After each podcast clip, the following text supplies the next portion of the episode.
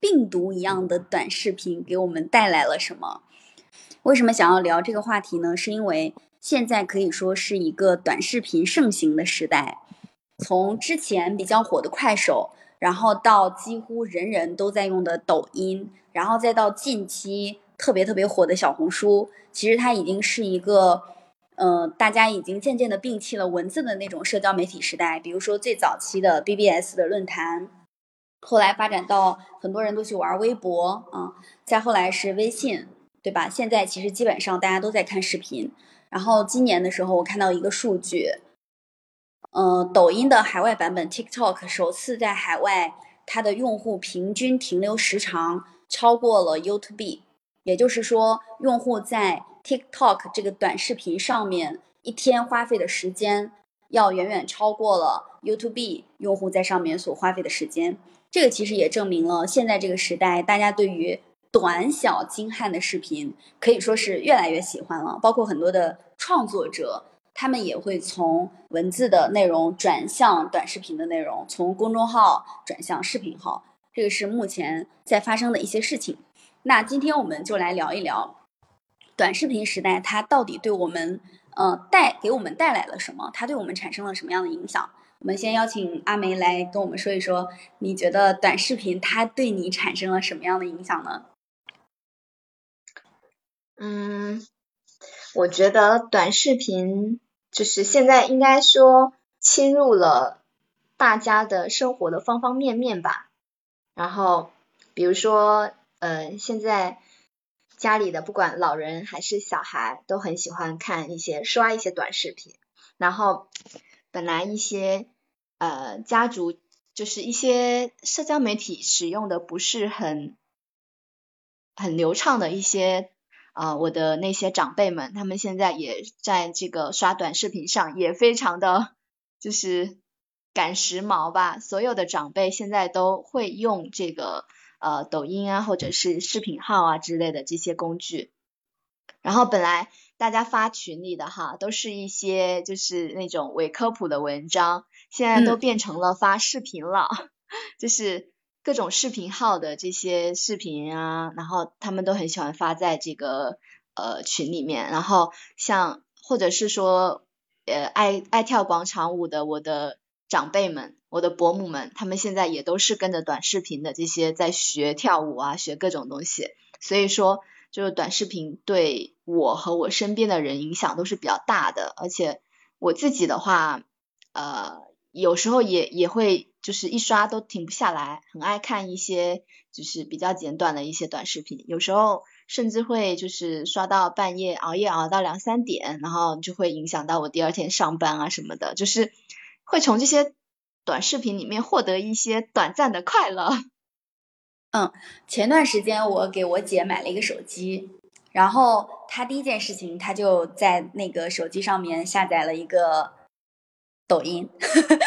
因为她以前没有用 iOS 的系统，然后她拿到这个手机之后，她第一件事情就是问我应该在哪里下抖音，然后我给有时候我给她打电话，就是我我外甥如果接到这个电话的话。我问他你在干什么，他就会说他在玩手机刷抖音。我说那妈妈在干什么？妈妈也在刷抖音。那爸爸呢？爸爸也在刷抖音，全家都在刷抖音。是的，这个也是就是我自己感觉也很明显的一点，因为呃这次国庆回家嘛，在家待了几天，然后你就感觉家里面好像所有人都抱着手机在呃刷视频，有些刷视频，然后比如说我爸。他是用今日头条，然后我妈她是用抖音，然后我哥的话他可能有用一些，比如说呃像 UC 啊之类的这种，反正就是，然后是我我用那个 B 站，然后所有人，然后小朋友用那个平板在那边看视频，所有人就是大家都拿着手机拿着平板，就是在刷短视频，刷各种各样的视频。那你觉得这个是一个好的影响，还是一个不好的影响呢？就大家反正吃饭呀、聊天呀、出去玩呀，都会打开这个短视频去看。是的，就是怎么说呢？嗯，有好有坏吧。但是在我的观念上，可能是坏的方面会超出它所带来的好处。呃，我觉得它好的地方是，呃，短视频它其实是一个观看的门槛比较低的，嗯，然后它的就是各种短视频它的操作非常的简单，然后它就会给不同年龄段的人都提供了这个娱乐的这种乐趣。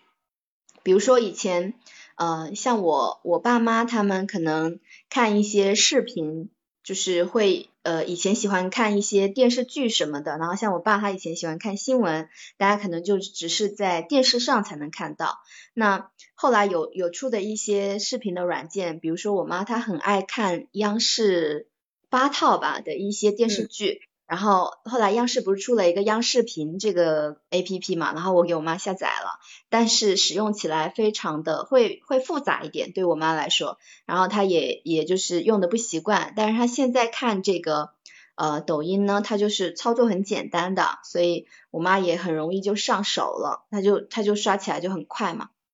嗯，然后比短视频比那些呃比如说公众号的文章啊，或者说是其他的一些。玩的用来玩的一些软件，它相对来说它的界面设计还有它的功能操作都非常的简单，就是小孩儿拿到这个手机，他马上就可以打开刷刷刷刷，不停的刷。对，然后你就，但是它的坏处其实也很明显，特别是我自己在这种家庭生活里面，感觉是非常显著的。像啊这次回家，我就会感觉到大家好像花太多的时间在自己的手机上了，就家庭。相处的这个时间就少了很多。比如说以前，呃，像我们家很爱在餐桌上就是聊聊天啊，或者是家人相处。然后以前我爸他也是很反对，就是在餐桌上你拿出手机来玩，或者是拿出手机来看这些视频啊，发出一些就是视频的这个外放的声音，他会很不喜欢。但是呃，可能因为我嫂子她把这个。习惯带过来了，就是在餐桌上，就是边吃饭边看视频。然后，嗯，以前我爸会不高兴，就是脸很臭。但是现在的话，就有点，呃，就是感觉好像也是习惯了，或者是说，呃，默认的这种行为。然后大家好像花更多的时间在看视频，在看，在玩手机，反而，呃，留给家人的这个温馨的时光就少了很多。这就。很影响我们家庭 家人的相处吧，我觉得有时候呃，你比如说吃完饭之后，以前我们家都是呃大家会家人之间聊聊天，然后现在反而是大家抱着各自的手机在玩，在刷视频。是家人聊天这件事儿变得不香了吗？还是视频 太香了？我有时候也会比较比较怀疑啊，因为呃。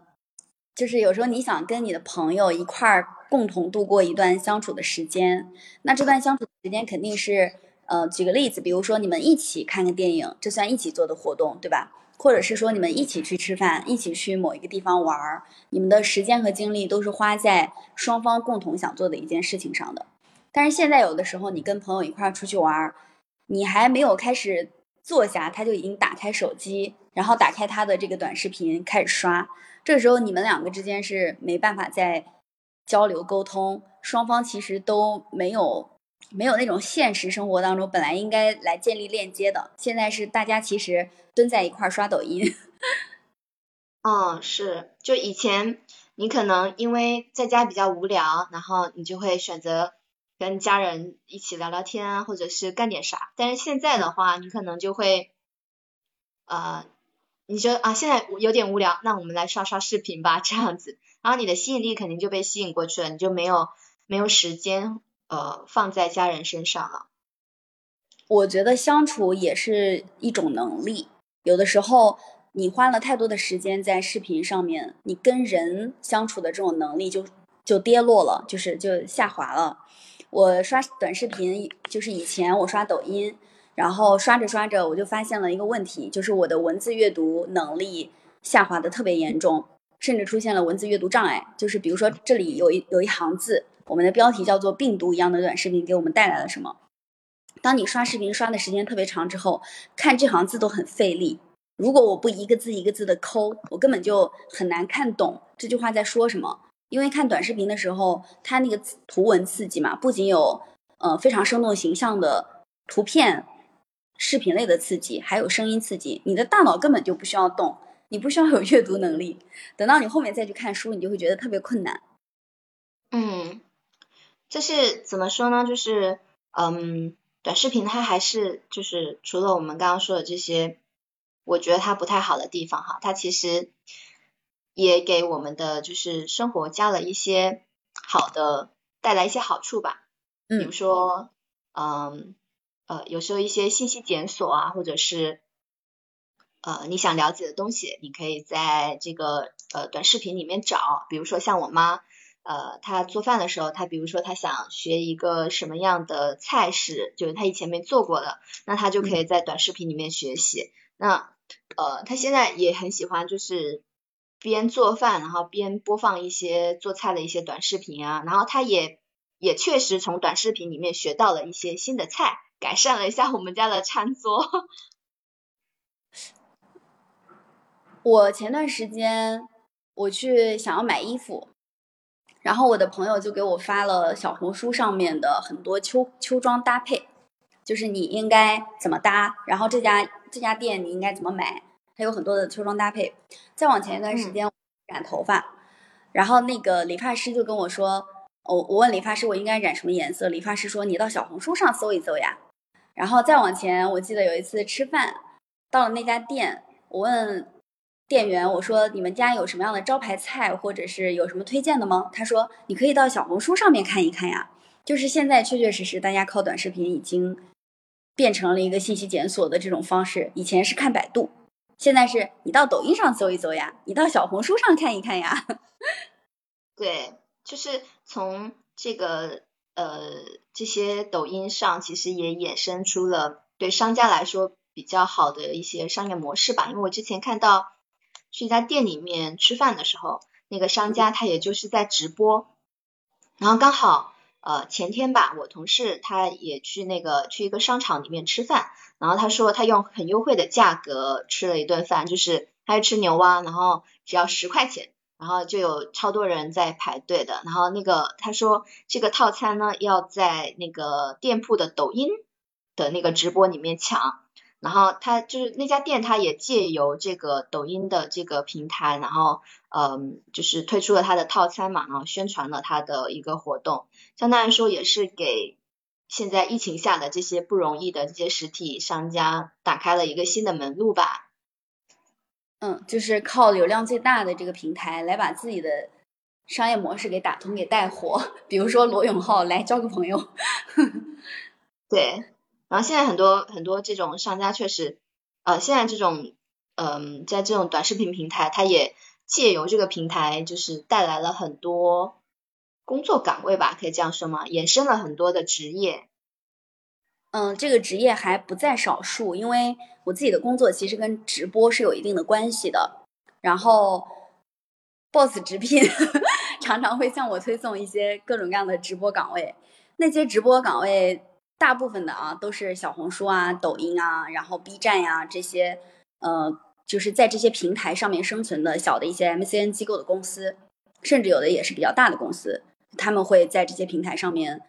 去生生存去发展，就像是阿里巴巴，它其实只做平台嘛，然后上面有那么多的商家和店铺，每一个商家每一个店铺，它都会创造一些就业岗位。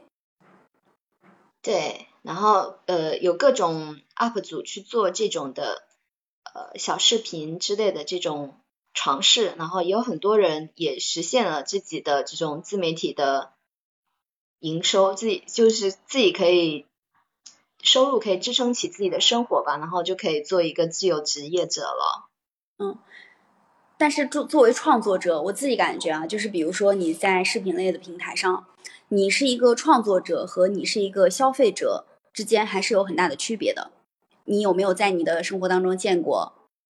就是短视频平台的消费者，他靠着常常刷短视频，让自己的生活获得了一些大的影响改变？改变，你要说大的改变的话，还是应该还是说对创作者的改变会大一点。那对消费者来说，可能就只是提供的一些新的娱乐方式。你只是在呃业余的时间去刷一刷，获得一些快感啊，获得一些呃最新流行的啊，或者是获得一些消息而已。也没有看到过什么样的人，他通过刷短视频，然后让他获得了不管是知识的增长，还是生活的这个充实，或者说是呃带来了一些收入。就如果他纯是一个消费者的话，嗯，可能只是有一些呃，比如说我同事的妈妈哈，她也是一个蛮神奇的一个呃消费，算是短视频的消费用户，因为。她会刷一些，就是一些短视频平台推出的那种，嗯，叫什么快速版还是轻享版的那种视频，然后刷的之之后会有收入，就是一些平台推出的这种活动吧。然后我同事就说，他妈每天很神奇，不知道怎么刷的，每天都会有一个几十块钱的收入。这个好像是，嗯，以前今日头条最开始出现的，它跟比如说现在的那种免费的软件，番茄小说呀等等，你看广告，然后他会给你打钱。哎，可能是，但是其实这只是一个非常小的呃小案例吧，但是大部分人来说，只是呃怎么说呢，消遣自己的一个时间而已。商对商家来说，他肯定是不傻的。就是你在上面，用户在上面获得的这笔钱，一定跟他的广告收益相比，一定是广告收益更高的。就是比如说，呃，一个一个商家他在一个平台 A 上面投放了一个免费的广告，然后呢，这个平台给用户去分成，用户拿到了一天三十块钱的分成，但这个用户在平台上面的消费平均下来一定是超过三十的，不然他们这笔生意就做不起来嘛。嗯嗯，所以看起来我们好像。好像赚了三十块钱，其实你花在上面的钱应该是更多的。嗯嗯，但是他就是怎么说呢？对于这些短视频的创作者来说，我觉得有一些意义还挺大的。因为我之前有遇到一个呃，我们那个小山村里面的一个大哥，他是一个外表看起来，我感觉他好像一个混混啊，就是不太正经的一个人。但是后面我我。呃，从我哥那里了解到，他其实是一个，他就是一个短视频的制作者。然后他靠这个平时他拍什么呢？他拍一些呃上山抓鸟啊、下河捞鱼啊这样的一些视频。然后他在快手这个平台上就获得一个比较高的关注量，然后呢也获也也。应该也是可以拿到一个比较高的一个收入的，所以他有一直在坚持做这个视频。然后后来据说我们呃镇还是县的这个呃什么一个什么机构还想请他去做这个指导，就是指导大家怎么利用这个短视频的平台，可以做一些电商啊，或者是做一些这种就业的呃创新，然后。所以我觉得这种对于创作者来说，可能短视频平台意味着更好的一个工作机会吧。嗯，我们现在其实，当我成为创作者之后，我理解了一个一个平台，就是我自己从创作的角度上来看啊，我觉得你在一个平台上是创作者和消费者的差异真的非常非常的大。我以前是喜马拉雅的消费者，就是我只在上面充会员、买专辑，然后听。别人产出的一些内容，现在我是一个创作者，虽然创作的能力很普通很一般，但是我发现我马上在看东西的时候，视角和角度都不一样了。就你仍然可以去听书，然后听一些播客类的节目，或者是听一些音乐啊等等都可以。但是现在你会发现，你从创作者的角度上去看，你就能筛选出来更好的、更优质的内容去听，这是一方面。另外一方面是。嗯，你在听东西的时候，你获得的感受也是不太一样的。然后小红书跟抖音就这种短视频的平台，如果说你在上面是一个创作者，哪怕你暂时性的没有收益，其实你也锻炼了一个自己相对比较综合的，我觉得啊，相对比较综合的自媒体人的能力。但如果你是一个纯消费者，你看起来一天刷三到四个小时的短视频。对自己的生活，我真的目前为止，反正我是没有见到谁通过刷短视频又不创作，然后让自己的生活过得越来越好了。但是我确确实实看到过，呃，非视频类的平台，比如说像得到啊、樊登啊，呃，或者是喜马，就是这样的一些有系统性的文化知识输出的这些平台，你在上面如果成为一个消费者，纯听、纯学习，是会有相对来说比较多的收获的。但短视频确确实实没看到，就是娱乐那个叫什么吐。不是吐槽大会，那个那个叫什么大会来着？庞博在的那个大会，李诞办的 脱口秀。呃，对，啊对对，对，庞博他就讽刺这种现象，他说我在短视频上看东西很快，三分钟我就可以看完《红楼梦》。然后他说一刷短视频，我马上学会了一道餐，学会了学会了如何做一道早餐。然后顺便三分钟看完了《红楼梦》，其实就是在讽刺这种快餐文化，非常快的快餐文化，并没有让你真正的掌握一些东西，只是让你看起来获得了一些知识量看起来比较丰富的那种侃侃而谈的资本，有这种感觉。就是你好像掌握了，但是呃，你只是利用这个短时间去看到了别人想要给你灌输的一些东西吧。嗯，就是现在，特别是你刚刚讲到现在的短视频，它其实，嗯，质量是很参差不齐的。就是如果呃你沉迷在短视频的世界里，你可能没有经过自己的思思考或者是自己的辨别，就很容易被引导。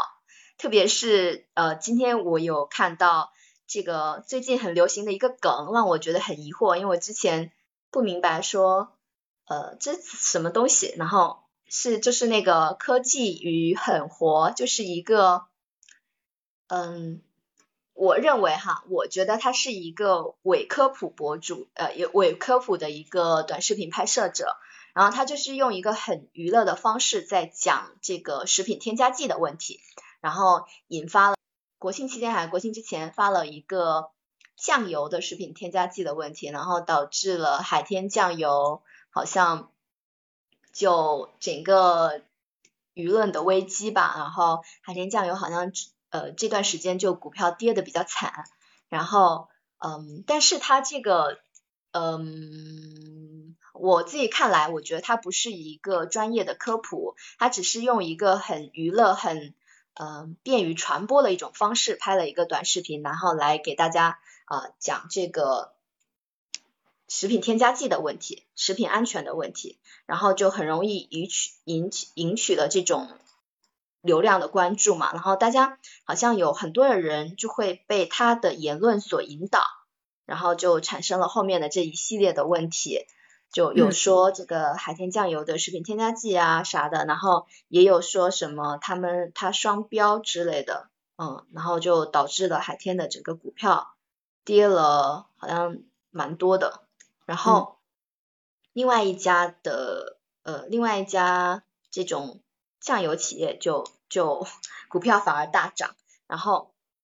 嗯，怎么说呢？我认为现在的这些呃短视频平台这种审核机制，它就不是非常的专业。然后你是个什么样的人，你能你都能成为一个创作者。然后在这些，如果你只是做一些娱乐方向的，倒是还好。但是当你进入到一些专业的领域之后，呃，背后没有这些比较好的审核机制，或者是说一些引导的话，就很容易产生我觉得不太好的一些后果。我呃，稍后我们邀请小居居和易达七也上来分享一下。然后我想我问你一个问题啊，你猜一猜这些短视频平台的审核，然后或者我们举个例子，比如说喜马，觉得这是审核，它是 AI 审核还是人工审核？因为它一天有这么多大量的内容。嗯，会不会都有呢？因为我我会平时玩 B 站会玩的比较多，那像 B 站的话，我就是了解了一下，应该是都有的。嗯，就是我我大概反正我对这方面相对比较了解，就 AI 审核能过滤东西的，就是能过滤掉的东西非常非常的少。比如说我们知道有一些色情信息啊，然后赌博信息啊，还有一些。呃，非医学类的，但有人乱讲的，就类似于这种各种不当的一些言论，在网上特别特别的多。然后我知道的信息是，AI 它只能审掉其中极小一部分的违禁词，但是有一些比较隐晦的东西，呃，比如说我现在想发一个小黄片，我就不以小黄片的方式来发，我以 S I A O H U 就是搞一个拼音缩写，类似于这样啊，它就逃过平台的这种 AI 审核机制。然后剩下的一部分的东西其实都是人在审，但是人审的话又达不到所有的信息都审掉这样的一个水准。抖音上面的很多的信息，比如说你刚才说人人都能搞创创作，然后这个创作它的审核非常的难，这个是跟我们现在的图文，就是我们现在的文字的艺术 有很大的关系的。我们现在的这个文字艺术，AI 真的是很难很难界定它到底有什么样的一些问题，这个也可能导致短视频就是也不叫短视频平台吧，应该叫做内容类的创作平台，只要是跟内容创作有关的，应该对大家来说都是一个难点。嗯，但是我作为一个就是呃短视频的一个观众或者是一个看客的角度来说，我就觉得这些这些视频如果它是就是我看了一段时间，并且我深信不疑的。呃，就是它会呃对我有一个引导的作用，但是完了之后，我发现有人来锤它了，或者是说有人来证实说它其实是一些伪科学，或者是是一完全错误的一些知识，那我就会很生气，因为我相当于 吃了一段时间的屎，而且不知道自己在吃屎。你说的特别的对，特别是一些比较专业的内容，非专业类的人士，他也可以。用一种看起来非常专业的语气把它讲出来，然后就导致我们没办法分辨这些内容到底是对的还是错的。呃，实际上短视频平台上面有一些错误的信息，还会导致中老年人、呃老年人或者是小孩，然后去错误的进行一些不当的行为，然后就甚至会引发比较非常比较非常非常严重的问题。之前我看到一个。呃，打到三幺五的一个投诉，然后这个投诉内容是说，我在这个平台上看到了一个关于中医方面的一一则信息。那作为这个平台的消费者，这个平台的用户，他会自然而然的认为，既然已经在平台上出现了，你这个平台又做的这么大，那这个信息肯定是经过你审核的，他就按照这个方式去操作，结果把他搞到住院，然后那他就要去投诉了，就类似于这样的一些事儿还比较多。对，当然这件事怎么说呢？也也责任不完全在平台方吧，他有时候嗯还是要依靠我们自己，就是受众自己的一个辨别和思考的能力。只是有些视频的创作者就会把这种视频做的呃就是假装的很专业，或者是说比如说呃伪造自己的一个名头啊，然后来拍这样的视频。比如说假中医啊，或者是这些东西，在视频平台上，在这种短视频当中，我觉得也是屡见不鲜的。嗯，靠着呃，我举个例子，因为我我之前不是关注网文嘛，网文行业有一个作家非常的厉害，叫叫做烽火戏诸侯，一般看网文的人应该都知道他。然后在另外一个平台上面，小居居憋了一个大招，就在另外一个平台上面有人。他就假装自己是烽火戏诸侯，给大家去讲网文写作啊之类的内容，然后开一个培训课。这个培训课的收费还非常的高，很多的网文小说的一些爱好者，他们都认为这个人是真的烽火戏诸侯，于是就去购买他的课程。像这种涉案金额超过五六十万，甚至超过百万的都有。你就是你刚才说的信息，你无法在网上判断它到底是真的还是假的。可能你看见一个白发苍苍的老头跟你讲如何养生，你就认为是对的了。对，很容易。而且现在的这些呃短视频实在是太多了，太广泛了。然后你要从这些海量的信息里面去辨别，反而会花更多的一个成本。短视频对我来说。它跟电视购物差不多，嗯，就有点像最早期的那种电视电视广告、电视短视频。它是已经从原来的一种正常的做的那个视频博主的一，嗯，一个十十分钟或者是十几分钟、十五分钟到二十分钟之间的一个视频，它已经把它剪成，呃，五分钟、三分钟或者更短，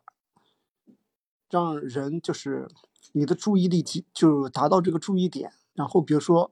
他会经常把一些视频讲解或者是一些小说啊，或者是电影讲解，剪个三分钟就就放一个片段，然后呢，加大的这个它的这个视频量。最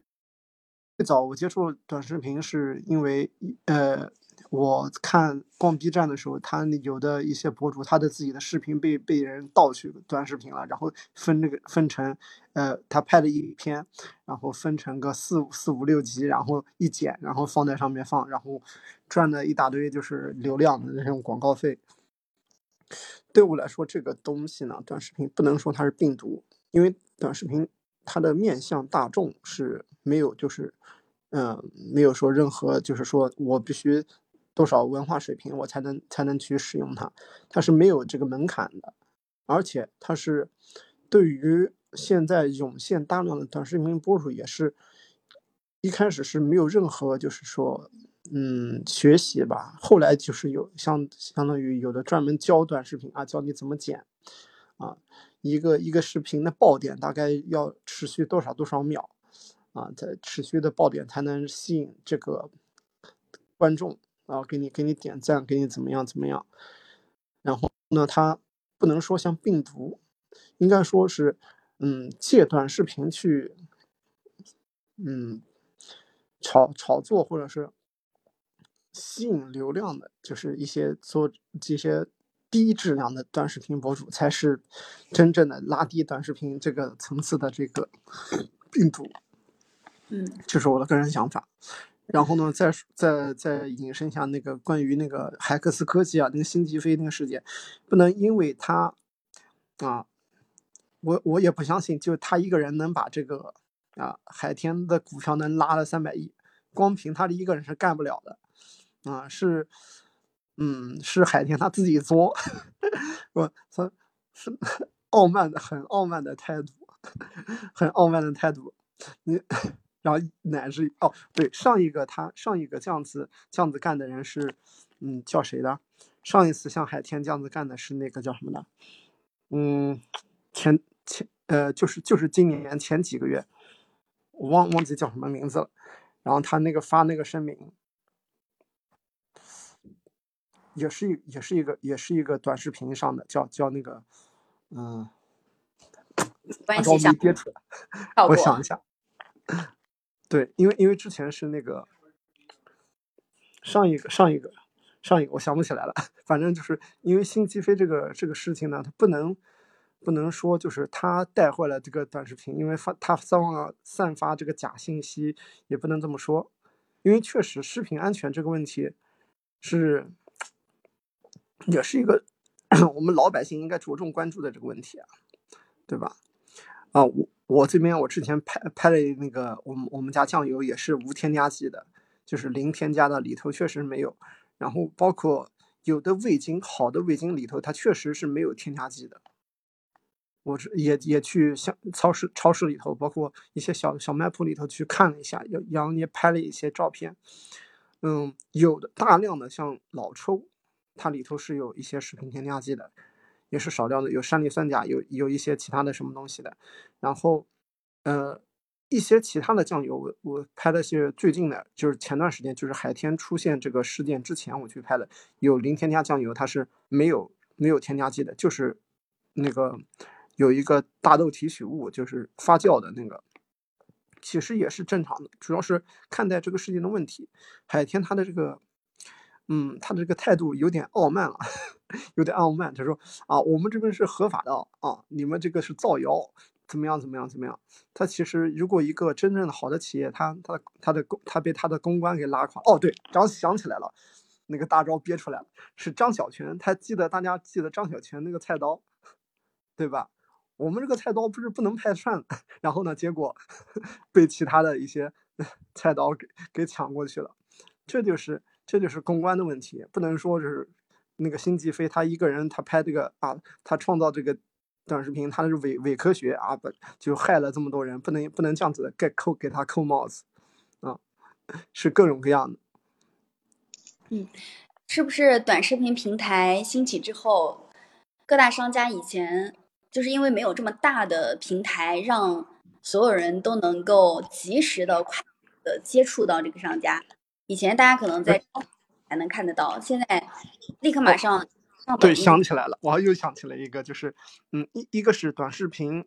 已经带动一些以以前的一些老的商家，原来他们是销售，原来只能从电视电视购物上或者是一些广告上促进他们的这个产业链，现在像短视频已经，嗯，像那个什么我们国产的品牌那个汇源果汁。对吧？那个本本分分做的那个汇源果汁，包括那个旺旺仔牛奶、旺旺仔旺旺产业，也是受到短视频它这个带动了它的一些销售，包括之前那个，呃，叫什么呢？那个大象品牌的那个大象的，就是，嗯，白象，对，白象方便面也是通过短视频带让它的这个整个企业火起来了。所以说要看怎么用，短视病毒并不是短视频它的直直接这个关键词，而是劣质的短短视频创造者，它才是短视频平台的病毒，这是我的个人想法啊。呃，其实我们今天取这个标题“病毒”是其实是呃用来形容短视频的这种传播方式或者是传播速度，它是对非常快的。对，尤其是现在，我现在的小朋友，呃，现在小朋友，我我都不知道为什么他们现在，对，就是被短视频已经荼毒了。然后呢，呃，什么有，呃，随口就是 Come on the way A B C，或者是或者是咖啡冲不冲，冲啊冲，对，就已经被这种荼荼毒了。然后然后他们有一些发表的言论呢，我我是闻闻所未闻，见所未见，然后感觉很莫名其妙。你刚才说完，我突然间觉得，搞不好现在有很多的短视频公关公司，就是视频公关公司，说不定已经在建了。一旦遇到一些比较棘手的大型的一些商业上的负面评价，然后应该用什么样的方法来去解决这些问题？因为以前商家跟我们的距离是有点远的，就比如说酱油啊，然后汇源果汁啊，你就只能在超市的货架上看到它。但现在你只要打开抖音，你发现，你发现。前两天那个呃椰子卖椰子的那个叫什么饮料来着？啊，拍的海南的那个啊，对，对他拍的那些视频，包括很多的商家，你发现你跟他的距离变得特别的近。一旦距离变近，就不容易产生美了，就容易产生各种各样的公关危机问题。是不是这样的公关公司也在应运而生？对，椰树椰椰汁，对我之前就是想说这个。就是我觉得很正常啊，人家为什么为什么呃女主播跳舞没有被举报，然后他椰树椰汁找了几个讲一个女的跳舞没有露胸没有露屁股，为什么又被举报？因为 对吧？走擦边球的方式嘛，就是椰树牌椰汁它的广告是呃越喝越大，就类似于这种，就他一直走一个比较擦边球的这种宣传方式，所以他才会。但是哦，但是从广告方面，就是为了让别人很好的理解，他虽然有这个引导项，但是我不认为，我不认为他，我我反而认为他这个企业的这个策划的人很聪明，他知道他，而且他如果放在其他的品牌上，如果是这这个颜色，这个这个大的字体，包括这个配色啊啊黑白黄，好像是黑还有红颜色，黑白黄这种颜色，你拍。任何商品我看到我就觉得很很丑，我我是不会买的。但是它第一个，它第一个是广告，它能快速让别人记住。但是我记住的是是光光这个椰树椰汁的颜色，黑白的颜色，然后呢还有它的味道，确实是产品是虽然它不知道它添没添加剂啊，但是确实还是蛮好喝的。而且而且而且包括我个人认为啊，就是。嗯，他这个没有说，嗯，没有说哦，对，对，关于擦边球这个问题，我认为就是，如果如果光光是讲看女女主播跳，哦，不对，还有之前那个，一个是这个，我不认为他是擦边球啊，因为他是正常的，而且该该录的地方，该遮的地方也遮了，没有说造成那种影响，而且像相比一下。某音平台上的一些女主播直播反而比这个更更更恐怖，而而而他的那个监而他的那个监监管却没有没有就是说警告。呃，单看视频确实是没什么问题的，它其实主要是文案问题，是它是椰树牌椰汁一直以来它宣传的各种各样的文案，它的直播，如果你单看直播，你不觉得有任何问题的？其实还有，就是如果如果我们就聊这个短视频的话，我觉得很多短视频的呃质量真的不是很好，但是而且它的传播机制我也是不太看得懂的，就是有些嗯女有些就是拍拍女生跳跳舞，然后这个视频的播放量啊点赞量就非常的高，可能它就提供了一个比较简单的一个娱乐吧。然后像这种，而且有些很多奇奇怪怪的梗，现在都是从短视频这方这个呃传播方式来的嘛。比如说什么之前比较火的那个什么老师来着，然后这种集美啊什么的这些梗就很容易从短视频的平台上衍生出来，而且会嗯被很多的这个人使用，然后它就对我们平时的交流和我们平时的这些嗯就是。新媒体平台的应用啊，都会产生比较大的影响，我觉得，嗯，但这种影响，我也反正也不好评价吧，就是不能说它是好或者坏的，只是说它对我们的生活产生了太大的影响了。它它那个短视频平台，它的机制不是你你之前一开始一开始进来的时候，你的那个意向选的是什么，然后你经常刷到的视频。你搜索的视频，我上次是我随便搜了一个就是关键词，然后呢，他之后给我推送的视频就是这些关键关键词的，它跟它的算法有关系。如果你经常想看，嗯，看那个女主播跳舞，他后面会经常给你推。然后我之之前呃搜那个做菜的那个短视频，然后他就经常给我推。对，这个也是我认为短视频平台可能一个不好的方法，就。好的东西，就它通过这种算法机制和这种大数据的方式，就是给我们造成了一个很大的信息茧房。我我这边想说一下，我们传统媒体最早期也是有大量的那种假的新闻呢，对吧？假气功，包括之前那种假医药、猛猛药，对吧？什么给给老专给老年人治那个什么风湿啊，专专给治癫痫，专给治脑溢血啊，吃了我这个什么什么猛药，猛药新脑方，很快就治疗，对吧？三天给你治疗啊，一周就能下地，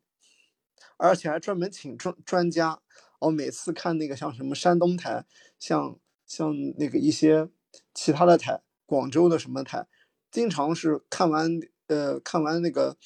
连续的像什么雪豹啊，像什么《西游记后传》以后，立马就跳出来各种样子的这种啊，这种这种推销的电视购物的这种这种视频，而且还有那个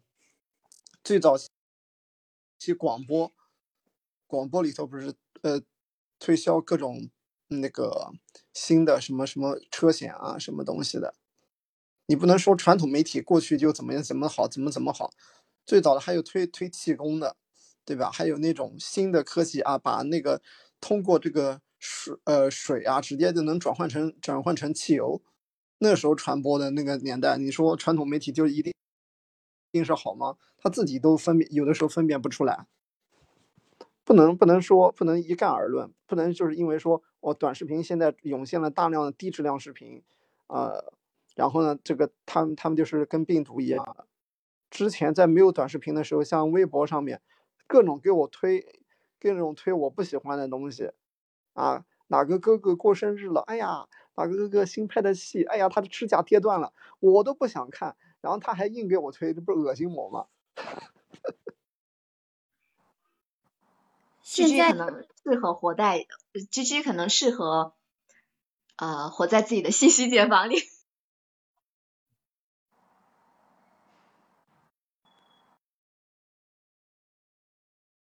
我是有点疑问的地方是，呃，以前的纸媒，然后包括以前的很多媒体，很多的信息，跟现在的信息，如果我们不看媒介的话，是不是其实本身也有一些变化？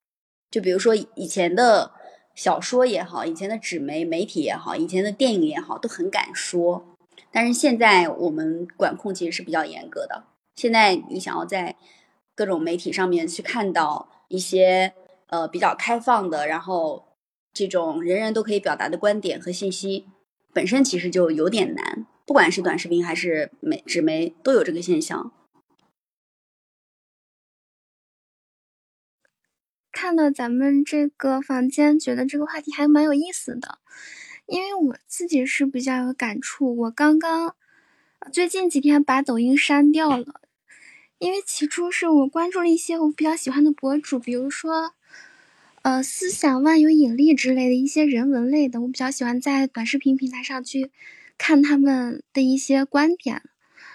然后就是在自己没事的时候，就是也不用看就可以听嘛，听他们说那些。说那些那个观点就可以了，然后后来我就刷着刷着，我就难免就是会遇到各种各样就是很夺人眼球的东西，然后我的大部分时间就背离了我自己原有的意思，就是听一些自己喜欢的博主，然后我就变成了刷大量的视频去种草各种无意义的一些事物。后来最近就是发现太占用我的一些时间了，而且很大的一个副作用就是刷多了这些东西之后。嗯，它它提高了，就是我我的一些呃阈值，就是我从那种视频上面获得快乐的阈值，就是啊这个东西要特别有趣儿，他必须要前几秒钟抓住我的眼球，我才能继续看下去。然后养成了这样的一种习惯之后，我的专注力没有之前高了，所以我一旦意识到这件事情，我就赶紧把它删掉了。然后像是纸媒这种东西，因为啊，我是一个报社的记者，所以我每天必要做的事情就是阅览报纸上的一些文章，要观察一些我们那个发表一些动态，去看一下同事他们写的文章怎么样，去参加什么活动。嗯，我我是非常啊，就是我是非常大家去去读这些。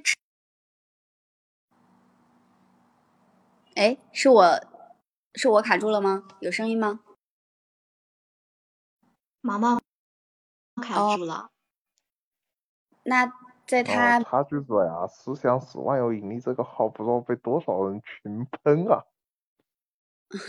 在毛毛怪还没有开声音之前，我觉得他刚才说那个特别对。然后我看小居居也在评论区有发，就是你短视频刷的特别多，你那个阈值。就会变得特别的高。我发现我自己也有这个问题。我有的时候刷微信视频号的短视频，就是我现在已经把抖音、小红书都卸载了，而且有应该有半年多的时间都没有再下载过。然后刚才你没声音了，Hello 毛毛怪，Hello，哎，刚才是我我也没听到你的声音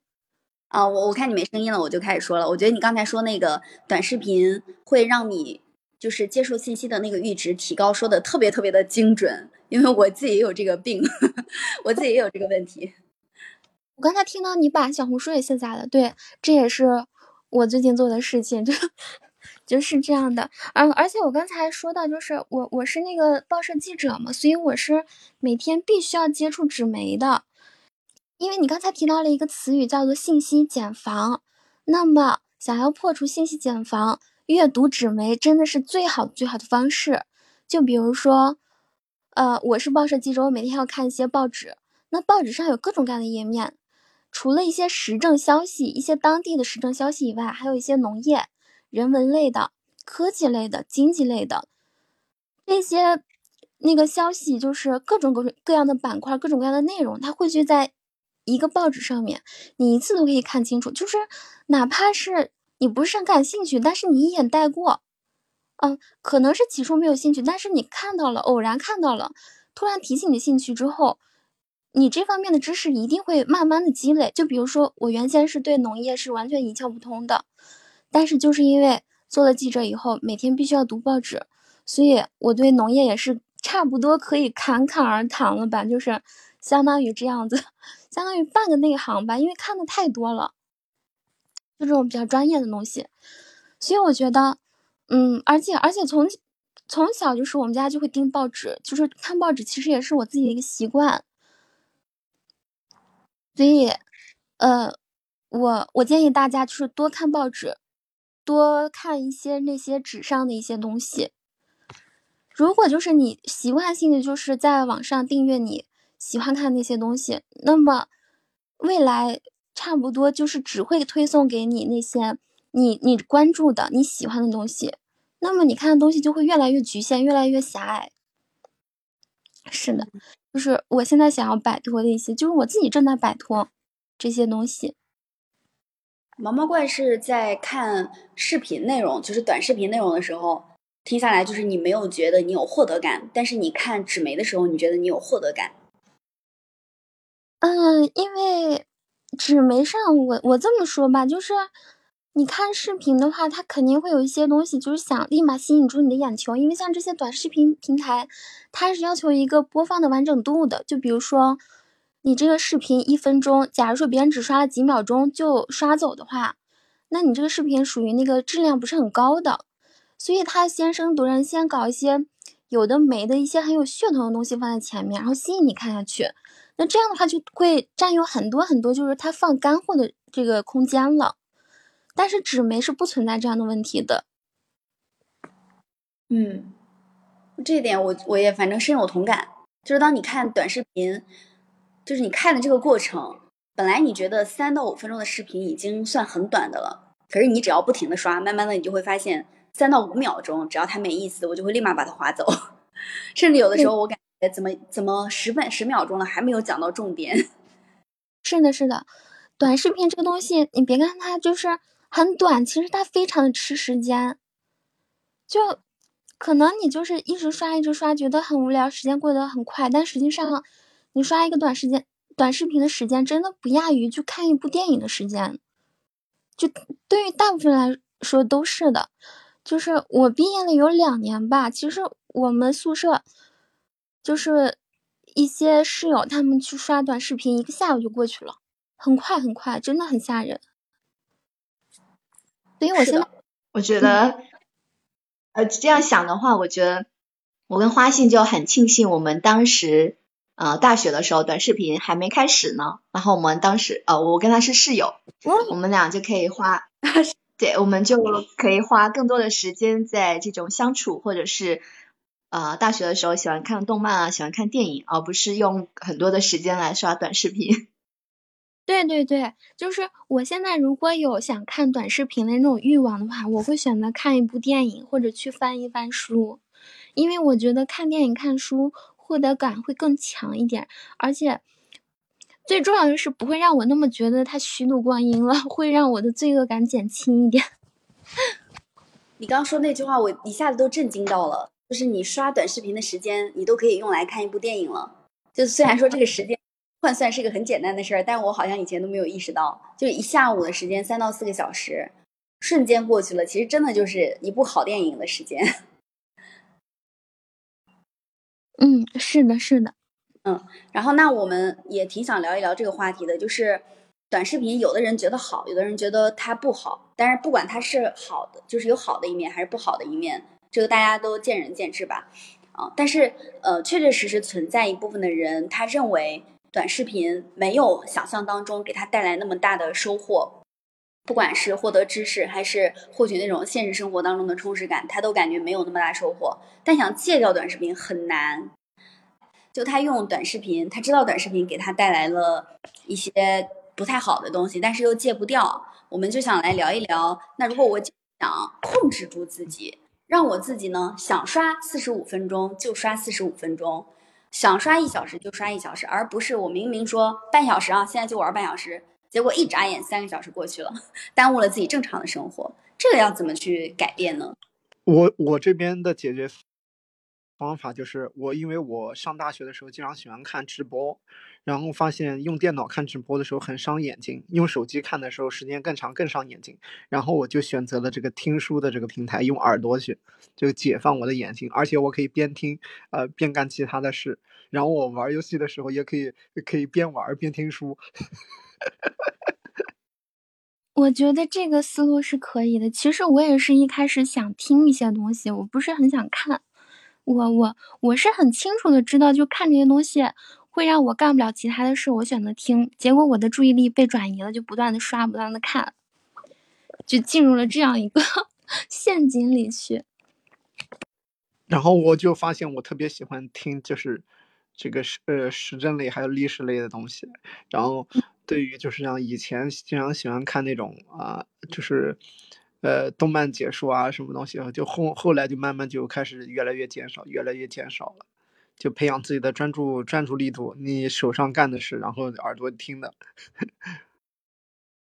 我我觉得这是一个思路，就是嗯。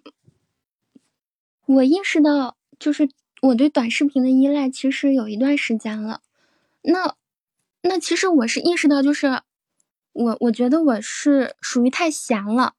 太空虚了，才会把这些时间花费到这个上面去。然后，我的方法是，假如说我很种草那种美食视频，我刷很多美食视频，关注了很多那种做烘焙的号，那我觉得我看那么多，我不如自己去做一个。所以我自己买了一些材料，然后自己按照那个短视频上面那些步骤啊，我自己做一个出来，就这样的获得成就感，这样的快乐，我觉得比刷一百个做美食的视频的快乐要多对，实现自己的价值是吧？提升自己的。然后我我也喜欢看小姐姐跳舞，虽然我那个四体不勤，我那个协调很差，但是我就是啊，会会找一些很简单的一些舞蹈教程，我跟着学一学。就学一两个之后，我觉得自己跳着更快乐。这是我的一个方式，就是把你喜欢刷的那些东西带到你现实中来。我觉得这也是一个获得感很强的一个事情。但是，嗯，怎么说呢？就是我做这些都是为了摆脱短视频，就是，嗯，就是这些东西让我浅尝辄止的，就是感受到了一些快乐。不如说我自己去做。